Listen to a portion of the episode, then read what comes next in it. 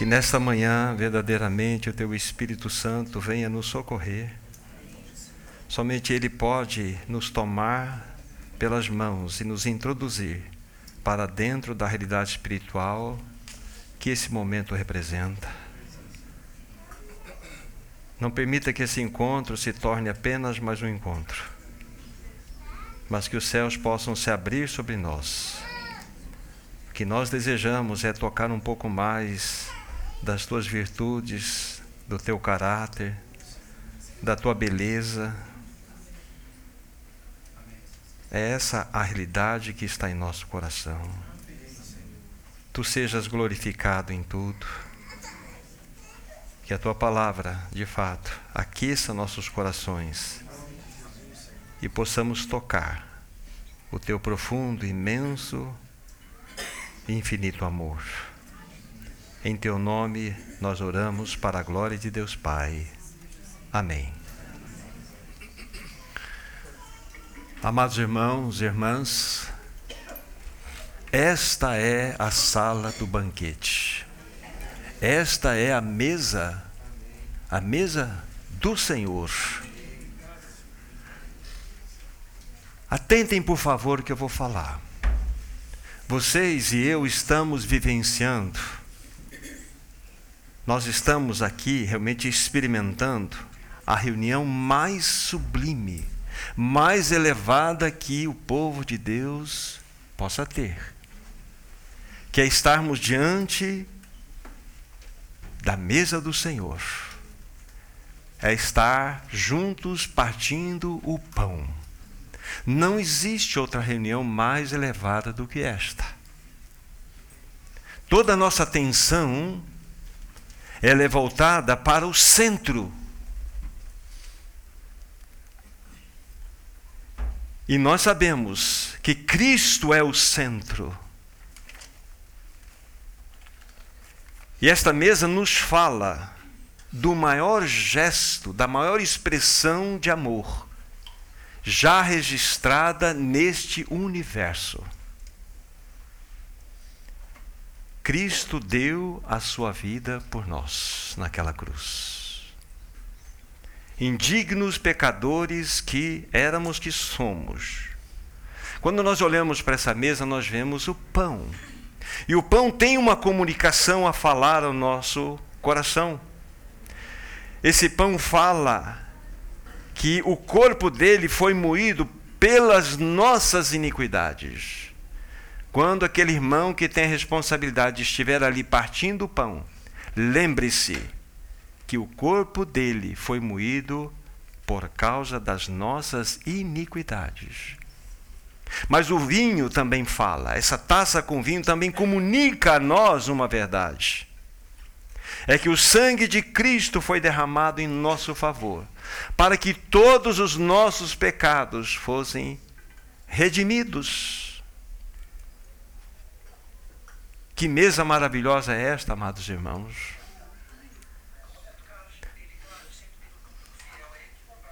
Agora,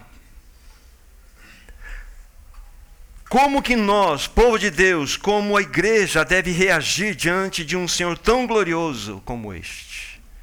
Sendo esta a reunião mais elevada. Gratidão, louvor e adoração. É dessa forma que nós reagimos diante desse Senhor tão glorioso que por nós realizou uma obra tão gloriosa. Agora, por favor, abram comigo Efésios capítulo 3. Efésios capítulo 3, versículo 19. Apenas um único versículo. Efésios 3, versículo 19. A palavra de Deus diz assim: e conhecer o amor de Cristo, que excede todo entendimento, para que sejais tomados de toda a plenitude de Deus. E conhecer o amor de Cristo, que excede Faça um círculo nessa palavra aí, pois ela representa algo extremamente precioso para nós. Significa que o amor de Cristo sobrepuja, ele transcende, ele é além de tudo aquilo que nós possamos conceber como homens.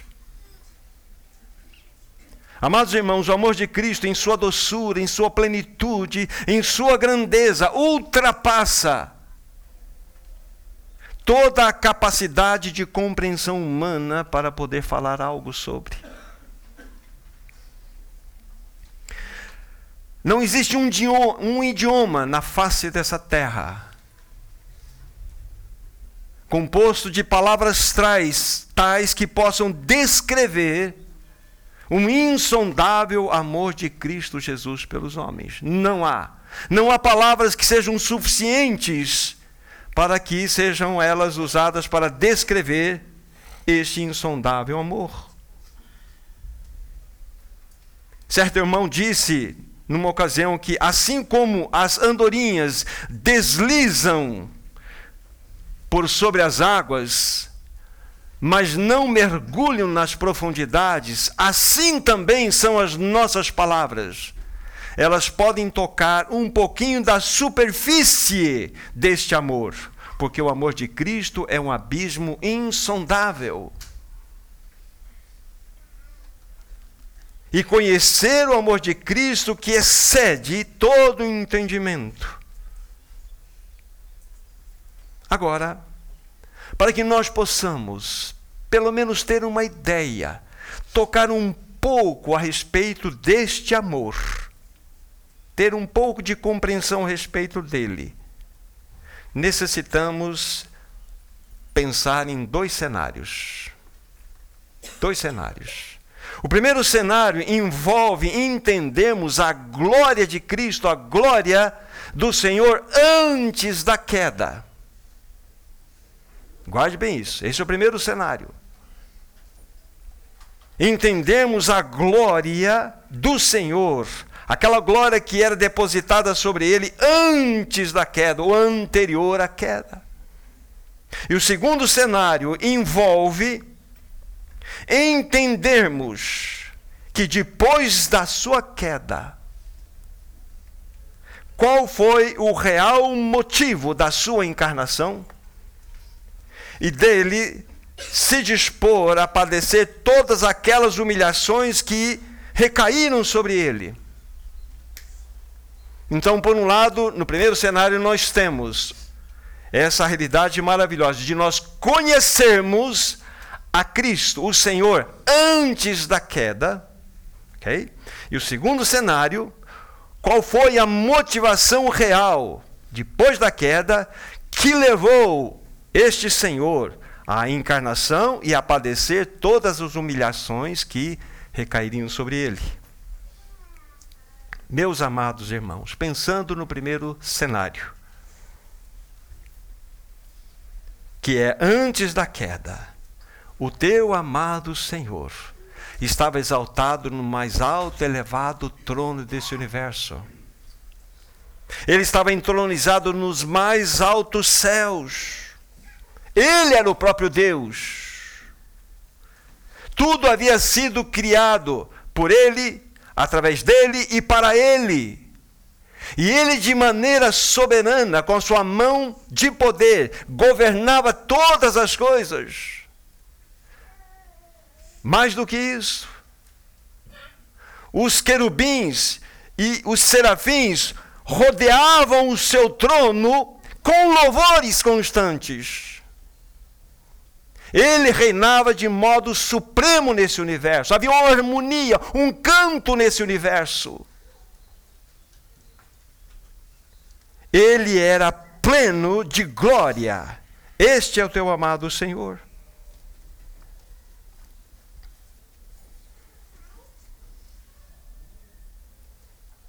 Mas algo aconteceu. Algo aconteceu. Houve uma rebelião. Houve uma queda. E por causa dessa queda, este Senhor cheio de glória reagiu. Eu chamo aqui a reação de amor daquele que era detentor de toda a glória. Aqui nós começamos a então entrar no segundo cenário. Com certeza vocês vão lembrar, não precisam ir lá. Filipenses capítulo 2, a partir do versículo 6.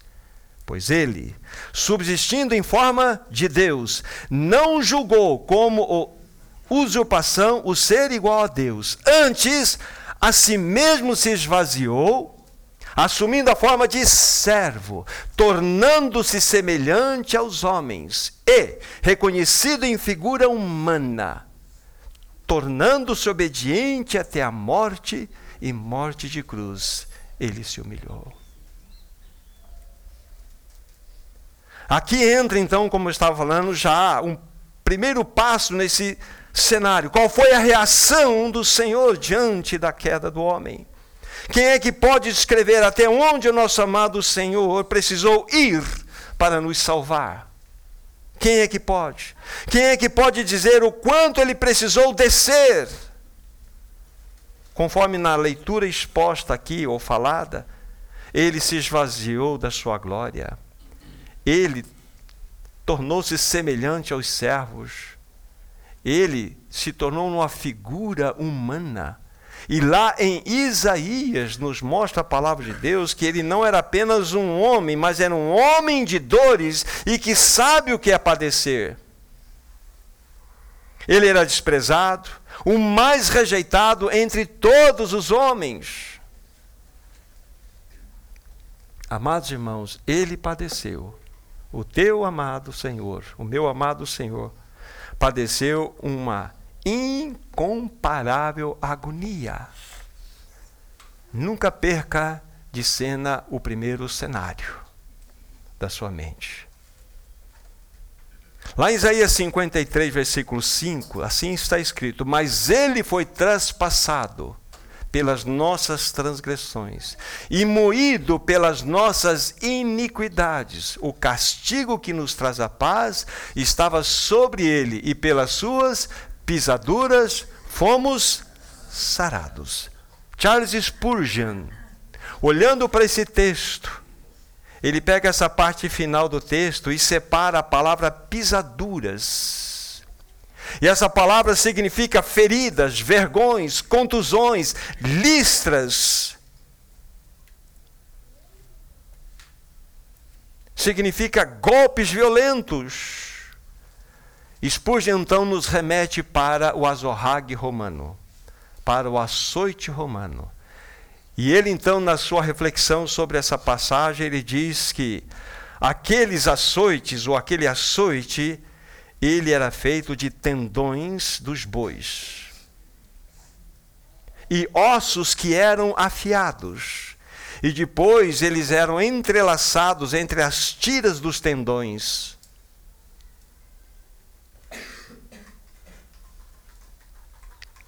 E nós sabemos que o nosso amado Senhor Jesus Cristo, ele foi amarrado em uma coluna, desnudo, com as mãos para cima e ali ele sofreu violentamente a dor daqueles açoites.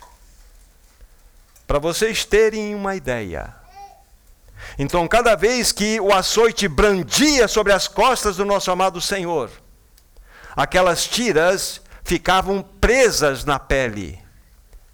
E no movimento de trazer novamente o chicote, era rasgada toda a pele das costas do teu amado Senhor.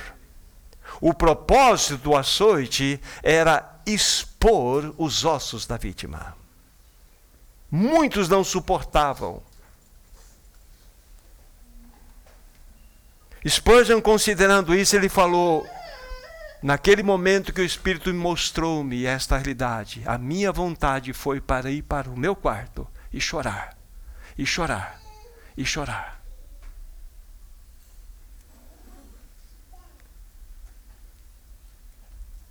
Meu amado irmão, minha amada irmã, sabem que é este que estava sofrendo? Aquele que estava sentado no mais alto e elevado trono desse universo. Aquele que criou todas as coisas e soberanamente governava. Aquele que verdadeiramente tinha adoração dos querubins e serafins em torno do seu trono. É este o Senhor que está recebendo estes açoites em seus lombos. Como podemos ficar impassível diante de uma cena como esta? Qual foi a reação dele com a queda do homem? Amor. Este é o teu amado Senhor. Então, para que nós possamos conhecer o amor que excede todo entendimento, nós precisamos entender esses dois cenários. Quem é este maravilhoso Senhor antes da queda? Qual era os, a sua realidade?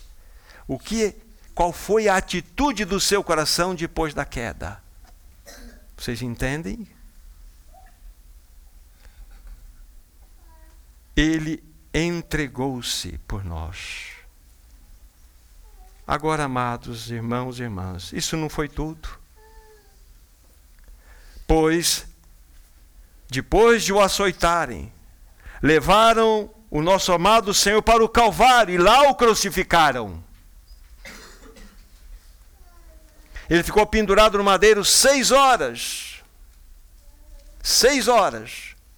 E muitos que passavam, os transeuntes, os principais religiosos, estavam ali próximo da cruz, blasfemando dele.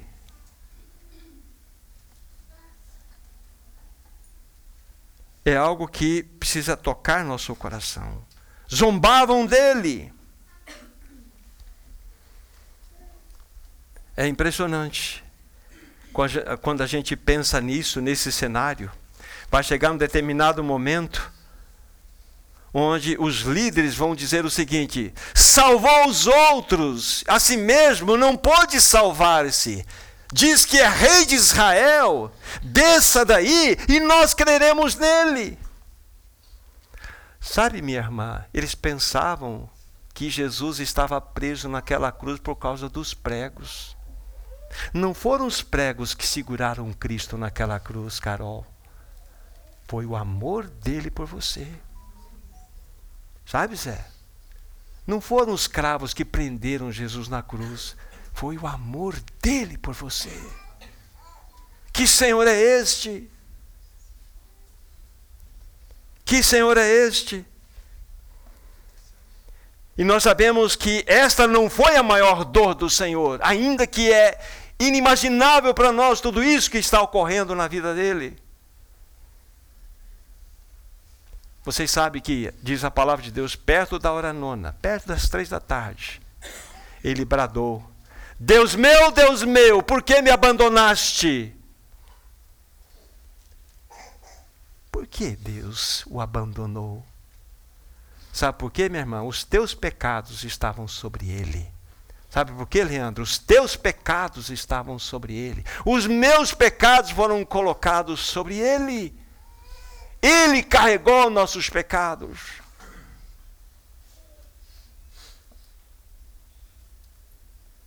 Por que, Senhor? Quem pode medir este amor que excede todo entendimento? Quem pode medir? A palavra de Deus diz assim: Ninguém tem maior amor do que este, de dar a alguém a vida pelos seus próprios amigos. Como nós vamos compreender? Nós somos como aquelas andorinhas que, de fato, voam sobre a superfície das águas, mas não entram nas profundezas. Nós temos uma mera compreensão desse amor. Quem era este que está padecendo tanto? era aquele que tinha toda a glória, mas abriu mão da sua glória. Que amor é este? Que amor é este? Por que, que Deus o abandonou? Porque, como disse, ele estava carregando os nossos pecados sobre o seu santo corpo. Por que, que ele ficou preso naquela, naquela cruz? Porque ele verdadeiramente nos amou e nos ama. Vocês entendem esse cenário? Então, quando nós colocamos esses dois cenários juntos, nós temos esta realidade. Permito-me ler uma estrofe de um dos cânticos que nós entoamos aqui em louvor ao Senhor. E aqui nesse nessa estrofe encontra-se esses dois cenários juntos. O alto trono era seu. Dos anjos tinha adoração, mas tudo por amor deixou. Descendo aqui em servidão, me procurou, sacrificou a alta posição do céu, buscou-me, glória ao nome seu. Que Senhor é esse que você tem, meu irmão? Chora, alma. Senhor, quebra a dureza da nossa alma. Como ficar impassível diante de uma situação como esta? Por isso, essa é a mesa da adoração, essa é a mesa do louvor nós nos reunimos para nos lançar aos pés dele, glorificar o seu santo nome, bendizer esse Senhor tão glorioso.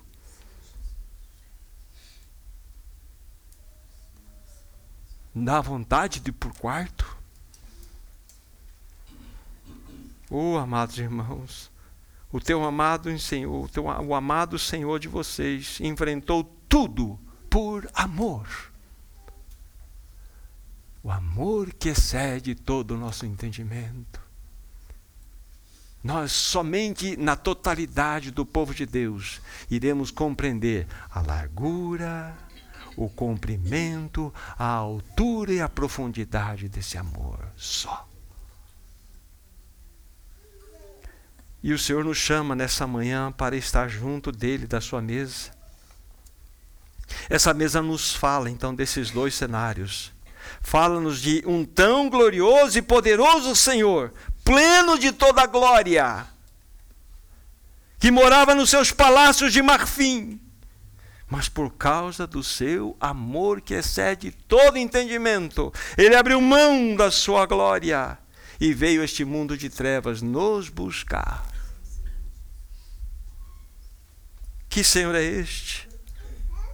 A sua grande motivação a sua grande reação, o seu amor infinito, o seu incomparável amor, o seu amor abismal. Deixe-me encerrar dizendo isso. Se você crê, se você crê de todo o seu coração que este Senhor tão maravilhoso deu a vida dele por você naquela cruz, se você recebeu esse Cristo maravilhoso, você é convidado a participar desse momento. Que convite precioso. Que o Senhor receba de todos nós louvor e adoração. Ele é o amado da tua alma. Maravilhoso Senhor. Quem como tu, Senhor? Tu que gozavas do alto trono, tu que dos anjos tinha adoração, os querubins, os serafins rodeavam o teu trono em adoração. Mas por amor tu deixaste a tua glória e vieste ao nosso encontro. Tu te sacrificaste, tu abriste mão da tua própria vida para salvar indignos pecadores como nós. E nessa manhã nos reunimos aqui nesse lugar para louvar, para bendizer o teu grandioso, poderoso nome. Receba do teu povo nessa manhã toda a adoração, todo o louvor, toda a gratidão. Em teu nome, Jesus, nós oramos. Amém.